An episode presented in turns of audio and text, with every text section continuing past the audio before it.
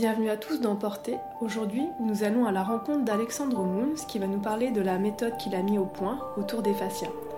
Si Portée vous plaît, n'hésitez pas à soutenir le projet en lui accordant 5 étoiles sur l'application Apple Podcast et aussi sur Spotify et laissez un commentaire. Bonne écoute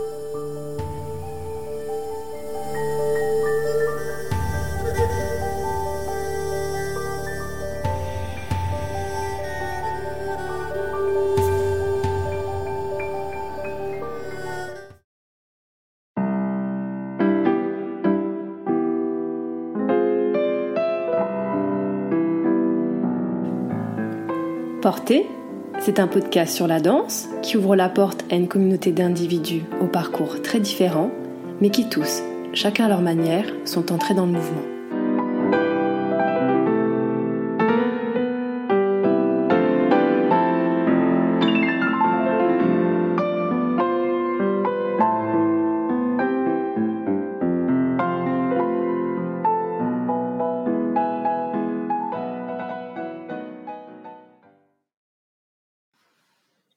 Bonjour Alexandre Mount, merci de m'avoir accordé un petit peu de votre temps pour répondre euh, à mes questions aujourd'hui. Est-ce que, dans un... Est que dans un premier temps, vous pourriez vous présenter? Alors, je m'appelle Alexandre Mouns, je suis un homme de 51 ans qui suis né dans les années 70 euh, et j'ai enseigné, euh, on m'a enseigné la danse dans les années 80. j'ai été élève de l'Opéra de Paris comme on dit, les petits rats de l'Opéra de Paris. Donc j'ai vécu tout mon cursus dans cette sublime institution où j'ai appris un métier.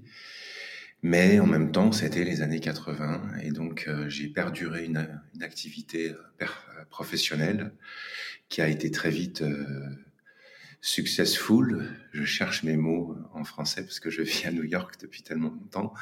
Ça a été une activité qui est, vite montée. Donc j'ai fait une carrière de danseur ensuite à l'international. J'ai été dans plusieurs compagnies, le Ballet Royal de Flandre, le Ballet de Wiesbaden, avec deux euh, grands danseurs avec qui j'ai adoré travailler. Et finalement, le grand Peter Schoffus m'a m'a engagé comme danseur étoile à l'Opéra de Berlin, où j'ai terminé ma carrière. Voilà, donc j'ai perduré une vision du corps entre les années 80, mon apprentissage, et les années 2000, tout juste à la charnière des années 2000, qui est une vision du corps, euh, et ce sera peut-être euh, notre sujet d'aujourd'hui, qui est en, quoi, en tout cas une partie du sujet du livre qui vient de sortir le 13 janvier, qui était une vision un petit peu passéiste, pour dire les choses euh, franchement. Alors, qu'est-ce que vous entendez par vision passéiste? En fait, on est à une charnière. Il y en a plusieurs, en fait, mais entre le passage du 20e au 21e siècle, la compréhension du corps a radicalement changé. C'est à 360 degrés. La première chose, c'est que on disait jadis que tout ce qui était euh, rotation de la colonne vertébrale était contre nature. On s'est complètement trompé. C'est l'inverse. C'est thérapeutique les ostéopathes l'avaient compris des gens qu'on traitait des charlatans à l'époque, où ils, sont, ils ont sorti leur art est sorti en France. Et moi, je m'en souviens bien, parce que je suis d'une famille de chirurgiens, et les chirurgiens disaient c'est, c'est des charlatans. Et en fait, aujourd'hui, les mêmes personnes qui disaient que c'était des charlatans ne peuvent plus se passer de l'ostéopathie. Et puis, là, tout récemment, il y a moins de dix ans, euh, la fascia thérapie, enfin très exactement la recherche sur les fascias, a révélé qu'on avait en nous, dans le corps humain, un organe qu'on avait complètement ignoré jusque-là, qui est capable de s'auto-régénérer. C'est-à-dire vraiment, c'est de la science-fiction. On vous aurait dit ça il y a dix ans, vous auriez dit c'est n'importe quoi. C'est de la science-fiction, c'est pas possible. Les fasciathérapeutes sont tous des charlatans. Et comme les pauvres, les ostéopathes, les pauvres fasciathérapeutes ont été souvent traités de charlatanisme. Aujourd'hui, ce sont tous des génies. Est-ce que pour nos auditeurs, vous pourriez juste expliquer, euh, en vulgarisant peut-être un petit peu, pour ceux qui ne mhm. savent pas ce que c'est, qu'un fascia? C'est très simple en fait. Votre corps baigne littéralement. C'est comme si vous étiez plongé dans une baignoire, sauf que l'eau entre dans vos muscles, vos fibres musculaires, entre les muscles et les os, euh, dans vos organes, jusqu'aux cellules. C'est une matière euh, qui a plusieurs formes, et c'est une matière surtout visqueuse, aqueuse, composé de 60% d'eau. euh, de collagène, d'élastine, de protéoglycane, qui est une, sont des protéines et des glucides. Et nous, notre corps baigne là-dedans. Il y a aussi sous la forme de peau transparente élastique qui recouvre les maux, les muscles, et qu'on appelle euh, les aponevroses.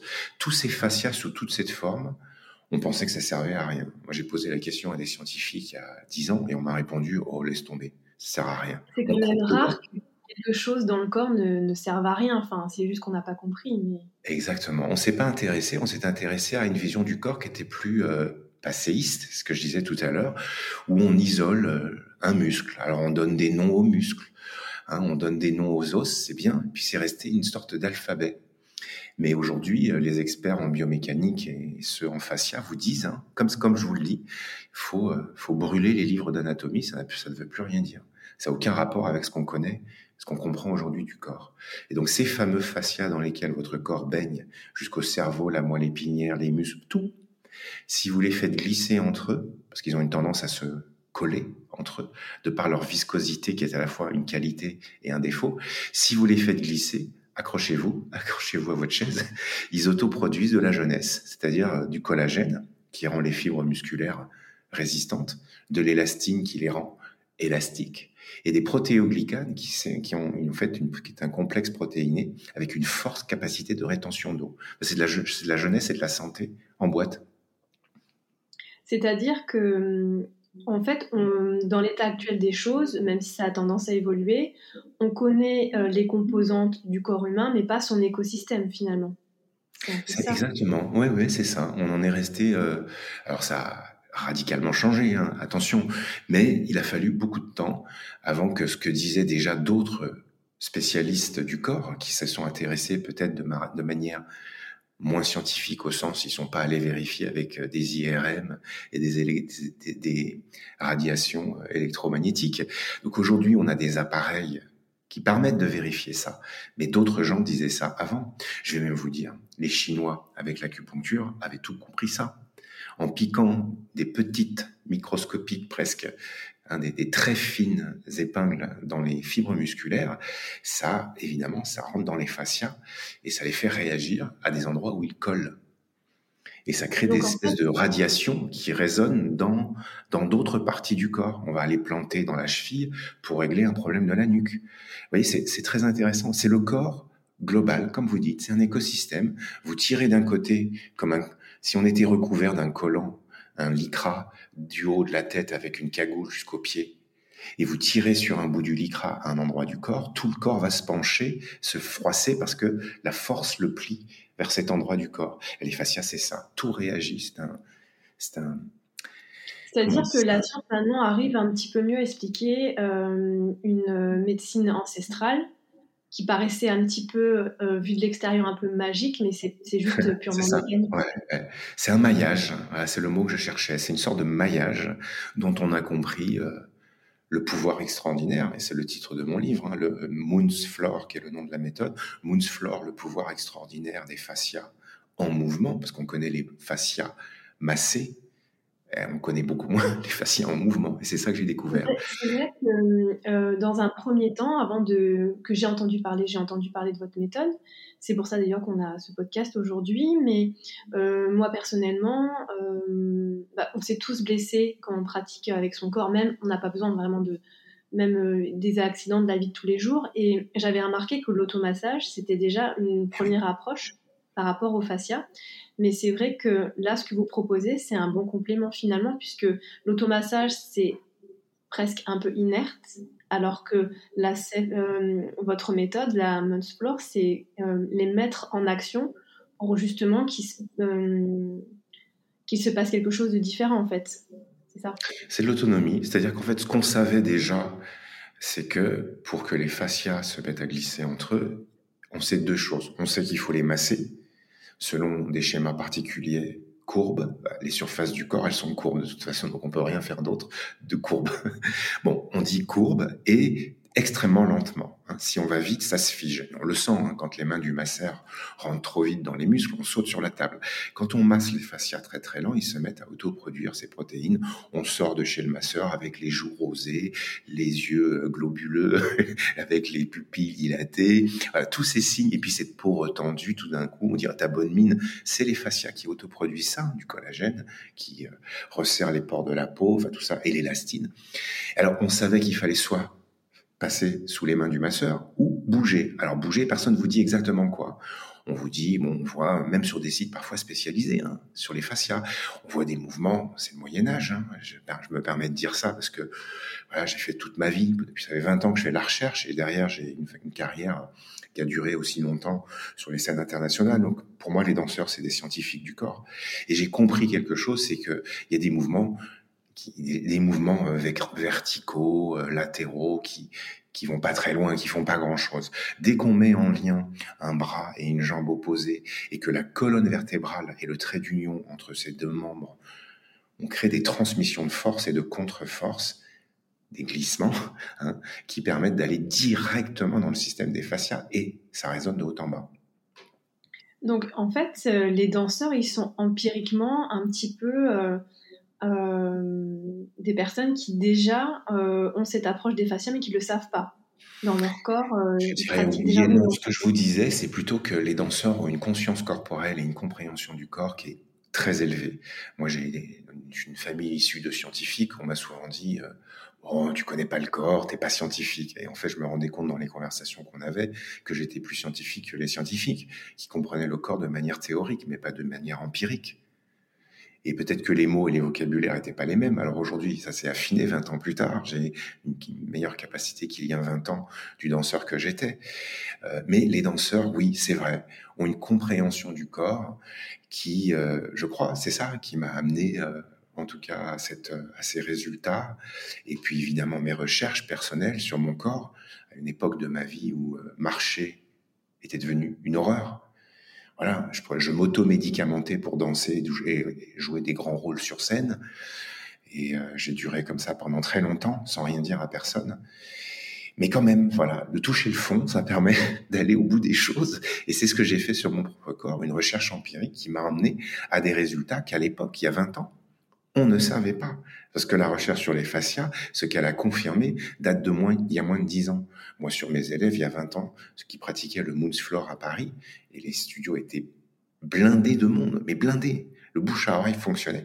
Les gens disaient la même chose que ce qu'ils disent aujourd'hui, sauf qu'aujourd'hui, on peut l'expliquer.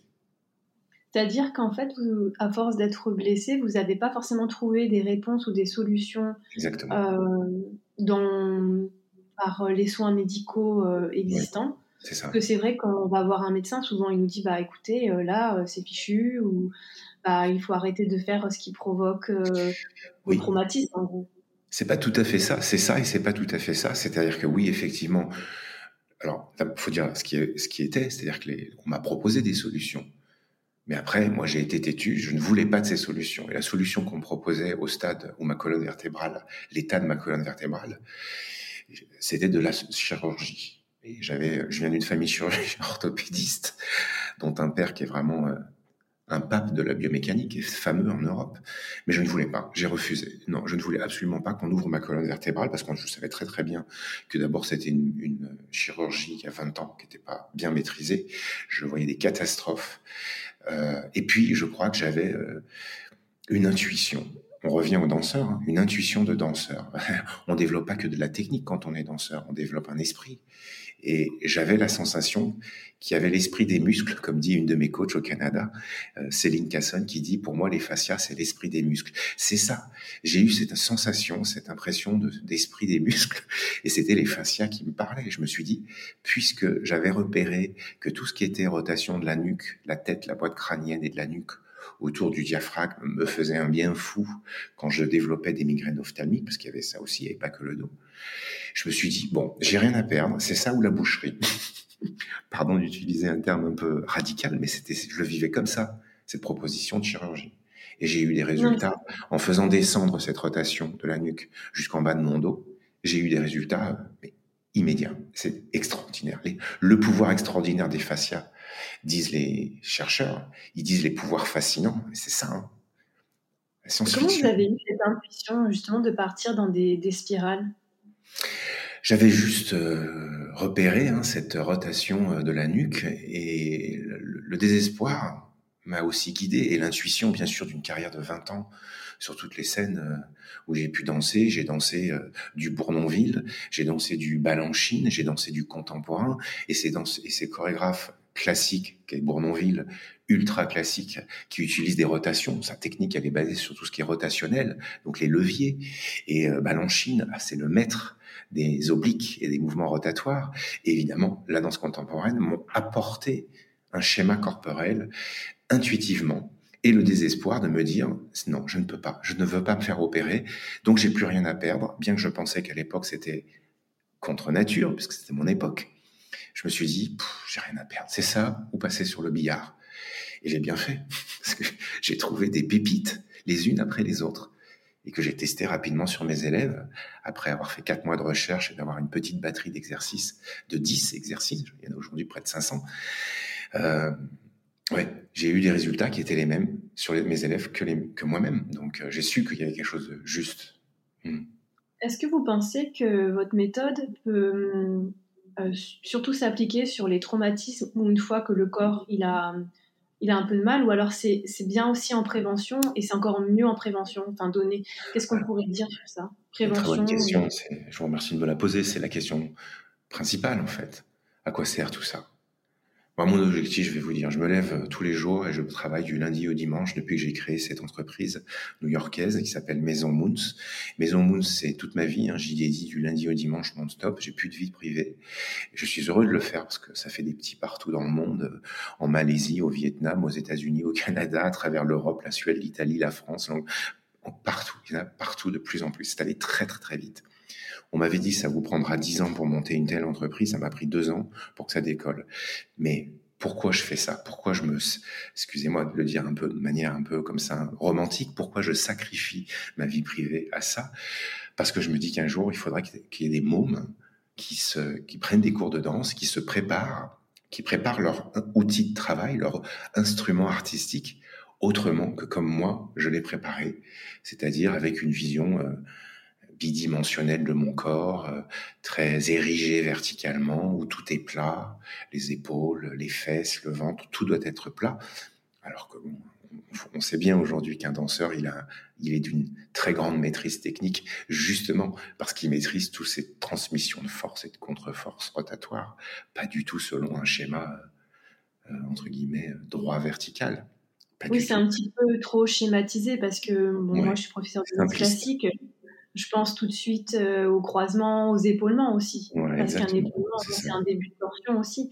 Donc, euh, c'est un petit peu peut-être aussi quand les choses sont mal. Euh, enfin, de nos jours, on peut vite tomber dans une espèce de, de caricature, peut-être. Exactement. Voilà. Alors qu'on a plein d'outils pour justement ne, ne, pas y être. Mais il faut aussi être accompagné par des personnes qui savent vraiment enseigner la technique en elle-même et pas juste euh, la surface de ce qu'on croit être la danse classique. Mais vous savez, il y a des tas de gens qui, dans le passé, ont réfléchi à ça, hein, que c'était déjà au XVIIIe siècle, en 1760, Jean-Georges Nover, euh, celui euh, par qui on détermine la naissance du ballet, de la danse classique, comme un art à part entière et non plus un simple divertissement d'opérette et d'opéra. Jean-Georges Nover décrit toutes ces torsions dans les lettres sur la danse. Il a fait un, il a d'abord fait un scandale en France, il est parti, Marseillais, il a été euh, viré, hein, appelons un chat un chat, il a fait un succès phénoménal en Europe. Euh, Bournonville, au 19e siècle, pareil, le fameux Auguste Bournonville, qui a créé une technique entièrement basée sur la fameuse technique d'épaulement que vous venez... Euh, vous venez, que vous venez d'évoquer. Et puis Balanchine, etc. Donc, enfin, cette conscience du corps, elle existe, elle n'est pas nouvelle, mais son entraînement euh, depuis euh, les sources du corps et depuis euh, le plus jeune âge. Non, ça fait pas partie de notre entraînement. On est persuadé qu'aujourd'hui encore, pour entraîner le corps d'un enfant, il faut le mettre contre un mur et lui dresser la colonne vertébrale. C'est une boucherie. Il faut surtout pas faire ça. Et les enfants, ils comprennent très vite. Hein. Vous savez, quand on m'a dit, il y, a, à peu près 20 ans maintenant, j'étais en France, à Paris, on m'a dit, écoutez, votre travail, c'est effectivement assez génial, mais ça ne marchera jamais sur les enfants, c'est trop complexe. J'ai attendu, je crois, une dizaine d'années. J'ai eu une chance, de remplacer une de mes amies dans un conservatoire où j'avais des petits garçons et de petites filles de 6, 7, 8 ans. Ils comprennent dès le premier jour. Vous n'allez pas leur parler de biomécanique, vous leur faites faire des mouvements répétitifs de, rotation de la tête, de la cage, en isolant les choses. Ils, reviennent, mais avec le plaisir de swinger de l'intérieur. Donc on est plein d'a priori sur le corps soi-disant droit. On est plein d'a priori sur l'enfance, qui est en fait des a priori simplistes. C'est vrai que par rapport à l'enfance, quand on voit un bébé qui apprend à se retourner, Enfin, moi, j'ai trois enfants. Euh, j'ai pas une, une attitude attentiste. Enfin, je voulais pas faire des choses à leur place, mais euh, par euh, attirer leur attention avec un objet qu'ils convoitent ou des choses comme ça, et que le, mouvement est initié par euh, cette rotation de la tête euh, qui est euh, aussi un certain poids par rapport au corps. et c'est la plus lourde du crâne, du, du, du squelette, c'est le crâne. Alors évidemment, quand on, on commence à la rouler d'un côté du pied qui nous soutient, l'autre pied, l'autre hanche vont se, vont se lever pour faire levier automatiquement. Si on a compris ça, on a compris, on a compris la danse classique. Mais on est encore. C'est-à-dire qu'à 4 ans, on a, ça on est souvent dans une version un peu. Euh, on pense qu'il faut contraindre. En fait, il faut partir déjà de, de, postulats euh, euh, universels plutôt que des dictats qui sont esthétiques. Hein. L'esthétique de la danse classique selon un pays ou un autre. En fait, il y a des choses qui sont quand même universelles. On peut pas, on peut pas, elles, sont pas dévouées à une esthétique particulière. C'est le corps et la gravité. Et du coup, j'ai une question qui me vient, euh, à dire que est-ce que il existe, enfin, est-ce que c'est arrivé qu'une personne ne comprenne pas, en sachant que quand on est tout petit, quand on a 4 mois, quand on est bébé, on avait déjà compris. Mais est-ce que est-ce que c'est possible que des personnes qui prennent des cours, qui mais qui restent complètement imperméables Est-ce que des fois c'est c'est euh, les gens qui restent imperméables sont des gens qui n'ont jamais pris le cours. Je dis ça avec aucune ironie, hein, je suis sincère. Hein. C'est-à-dire qu'en fait, les gens qui sont euh, parfois un peu même agressifs sur les réseaux sociaux, parce que euh, Maison Moons et puis les coachs euh, qu'on a formés à l'international sont d'une passion, c'est peu de le dire, ils sont enthousiastes. On est en train de vivre une histoire, la naissance d'une méthode qui auto-guérit les gens, qui les assouplit, qui gaine, qui allonge les muscles, et tout ça trois en un. Alors évidemment, ça crée des réactions chez des gens qui sont un peu conservateurs et qui n'ont systématiquement, ceux qui sont comme ça, qui réagissent de cette manière, n'ont jamais pris un seul cours de leur vie. Certains finissent par prendre un cours, mais il faut déjà avoir un peu la, posture mentale et se retournent, c'est-à-dire s'excusent. Et puis, tous ceux qui ont pris des cours, non, ça ne l'est jamais arrivé. C'est pas parce que c'est du Moonsfloor, hein. il y a d'autres techniques dont on peut ne pas, dont on ne peut pas faire un rejet parce que c'est tellement physiologique et le Moonsfloor est un peu, à ma manière, absolutiste dans cette recherche du respect du corps que j'avais si peu respecté toute ma carrière. Donc j'ai fait l'inverse, j'ai fait un effet rebond. Et c'est vrai que j'ai eu au début, quand j'ai créé ça, une obsession du respect du corps. Je me disais, si ça fait mal, tu vas pas là. Si ce mouvement te te, te, non, n'y va pas. S'il y a l'écho d'une douleur, d'une mini douleur, n'y va pas. Et j'ai voilà, j'ai avancé comme ça par déduction c'est un petit peu à, l'envers de toute une mentalité. Euh, après, peut-être pas tous les danseurs, mais euh, on est un petit peu maso aussi. Je pense que notre entraînement nous rend peut-être un peu maso, mais moi qui connais aussi, euh, comme vous, hein, bien les danseurs, on est quand même très dans une recherche de bien-être, de mieux-être euh, les danseurs, je dirais, sont assez isolés par rapport aux athlètes. J'ai entraîné des athlètes olympiques dans le canoë-kayak, la, natation synchronisée, le basketball, le tennis à Roland-Garros. Et tous ont un environnement qui est adapté, qui est, euh, dont, la conception est faite autour de l'athlète et de son bien-être, de son mieux-être et de la performance. C'est complètement articulé. La performance et la santé.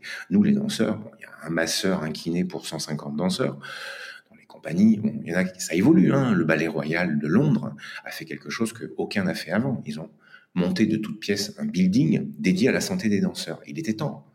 Il était temps. L'Australian Ballet aussi, ils sont à la pointe. Euh, L'Australian Ballet aussi, ils sont quand même. L'Australian Ballet, bien sûr, absolument. Le San Francisco Ballet a été, a été le premier à avoir un, un, département santé. Euh, je crois que c'est dans les années 80 peut-être, ou peut-être même avant, dans les années 70. Ça ils ont été les premiers. Mais bon, d'autres compagnies. Je j'ai pas trop envie de me prononcer parce qu'en fait, on sait bien, vous connaissez la réponse, c'est pour ça que vous me la posez. La France a été les derniers, les derniers, les derniers.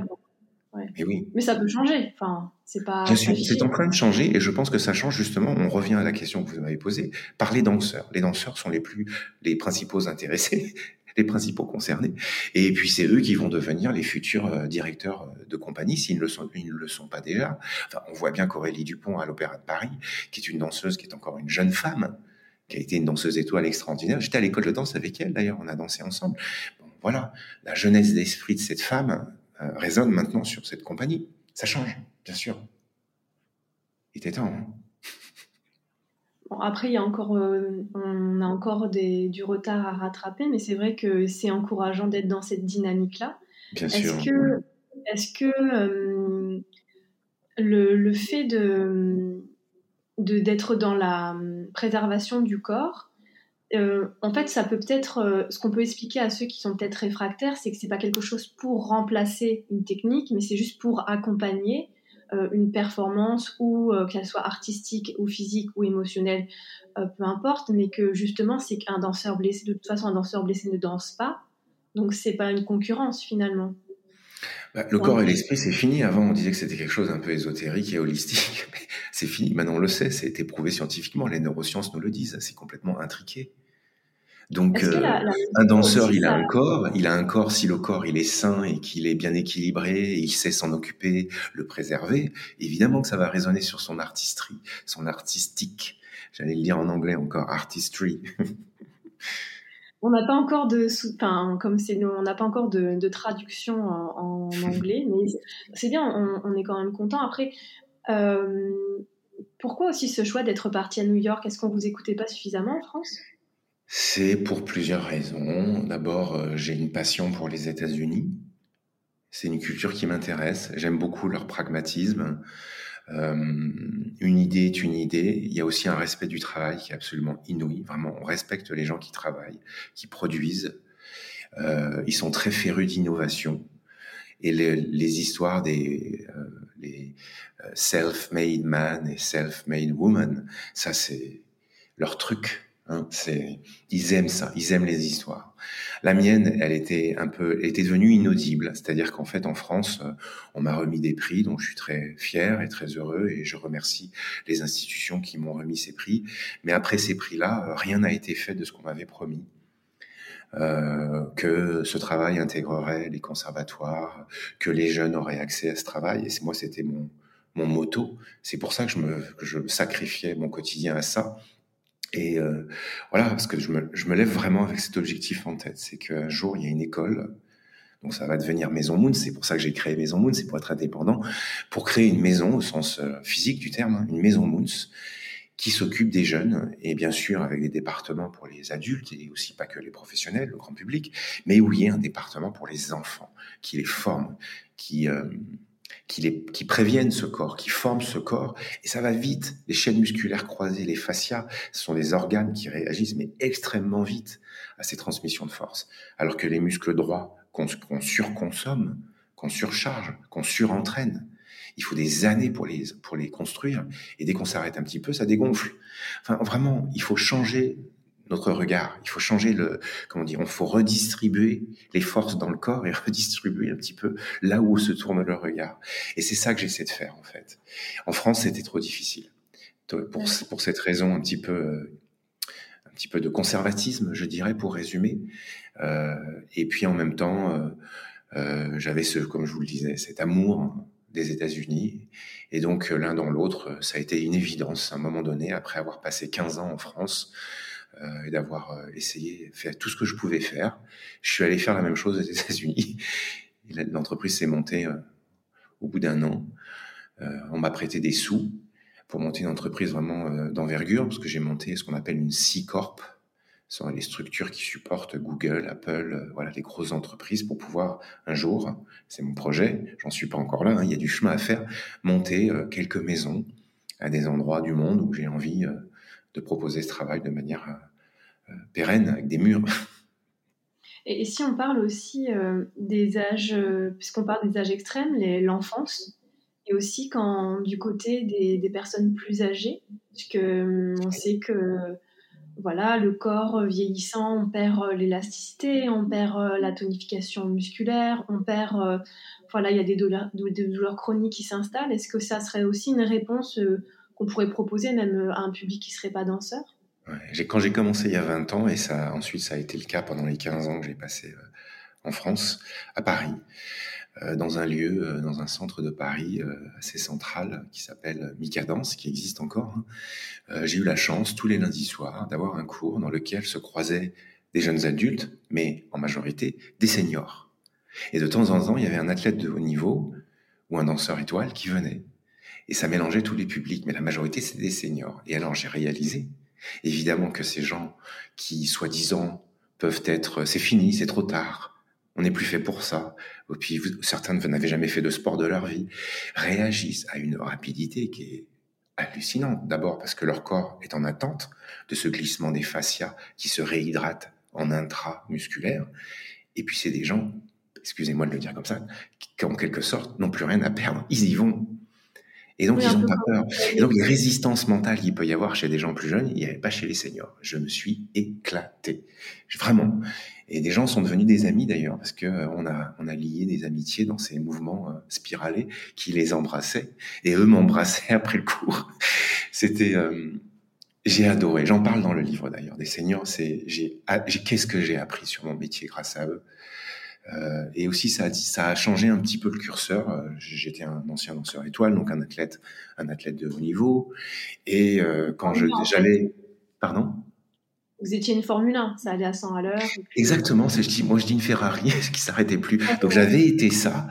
Et euh, quand j'allais entraîner les athlètes le lundi matin, que ce soit à Roland Garros ou à l'INSEP, l'Institut national du sport et de la performance, nos athlètes olympiques français, le soir, j'entraînais les seniors. Et alors, le matin, j'avais des athlètes dont les corps tremblaient, avaient du mal à tenir, parce que ce sont des mouvements spiralés extrêmement lents. Mais justement, parce que c'est lent, il faut bien qu'il y ait des muscles à l'œuvre. C'est pas le Saint-Esprit qui permet cette lenteur. C'est un contrôle musculaire.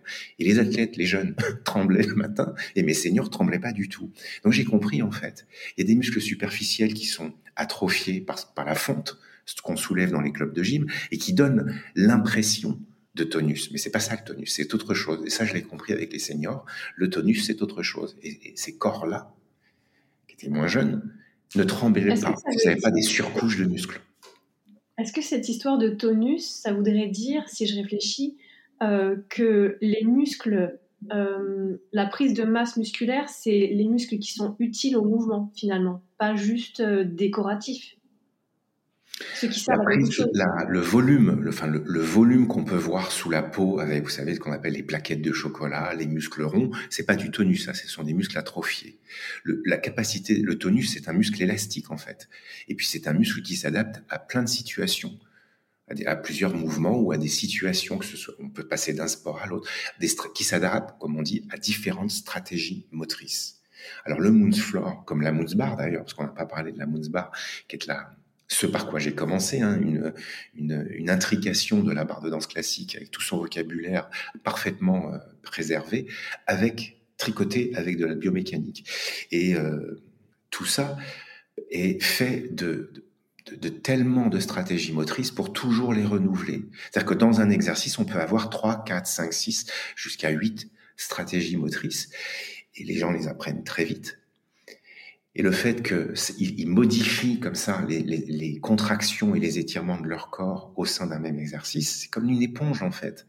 Elle s'adapte à l'eau qui rentre et qui sort. Et c'est ça qui fait un corps jeune, si je puis dire. Un, cœur, un corps qui ne vieillit pas en tout cas, ou moins vite. Parce qu'on on ne refait pas les mêmes mouvements euh, bidimensionnels, mais qu'on fait des mouvements d'expansion et de rétraction. C'est ça le secret en fait. C'est des froissements et des froissements musculaires. Et c'est c'est la spécificité du Moons Floor, dont il y a euh, trois programmes de cinq exercices dans le livre. On peut faire de chez soi, c'est simple. C'est expliqué photo par photo, posture par posture, avec des instructions comme si j'étais avec vous dans votre salon. Et on va avoir des résultats, mais immédiats, immédiats. Les gens viennent prendre un exercice, un cours, un exercice, ils se mettent à, vous dire mais je sens quelque chose dans mon bas du dos. Ah, moi j'ai quelque chose, j'ai ma mâchoire qui a craqué. Ah, je le sens, j'ai dans le bout des doigts, j'ai l'impression que ça frétisse, comme s'il y avait de l'énergie qui passait.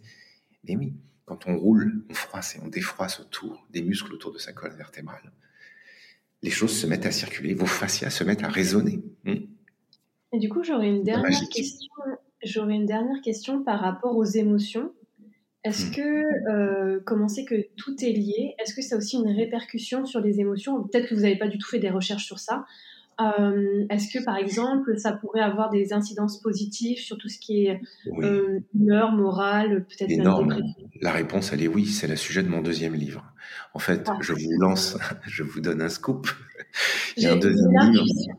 Voilà, il y a un deuxième livre que je suis en train d'écrire justement sur le cognitif et sur euh, l'articulation du corps, euh, le, mouvement, et l'émotion, le, mental. Depuis 20 ans, en fait, au tout début, tout de suite, dès les premiers cours, les gens m'ont témoigné des choses qui parfois même me troublaient parce qu'elles étaient un peu personnelles. Et les gens me venaient me raconter parfois même jusqu'à des traumatismes. Et je savais pas trop me protéger à l'époque, donc j'écoutais. Et euh, aujourd'hui, je suis dans une écoute, mais elle a changé. Elle est plus professionnelle mon écoute. Et euh, il y a des, des émotions, c'est tout à fait naturel cette résonance sur les émotions, parce que les fascias, on le sait, ce sont des éponges à émotions comme d'autres muscles d'ailleurs, euh, parce que là on parle d'une membrane euh, et d'un cette cette matière visqueuse, mais il y a aussi des muscles. Les psoas, par exemple, qui sont les seuls muscles. Oui, les psoas sont les seuls muscles qui lient le haut avec le bas, la cage avec le bassin, les jambes et la tête. Et puis le diaphragme. Donc comme on est sur ces charnières-là qui s'attachent sur la colonne vertébrale, le diaphragme, les psoas, les fascias qui sont partout, quand vous froissez, défroissez ces muscles et ces cette matière visqueuse dans laquelle on baigne, vous allez avoir des résultats. Ce sont des, éponges à émotions en fait. Là, c'est de la, contient de l'ADN, donc de la mémoire, de l'émotion.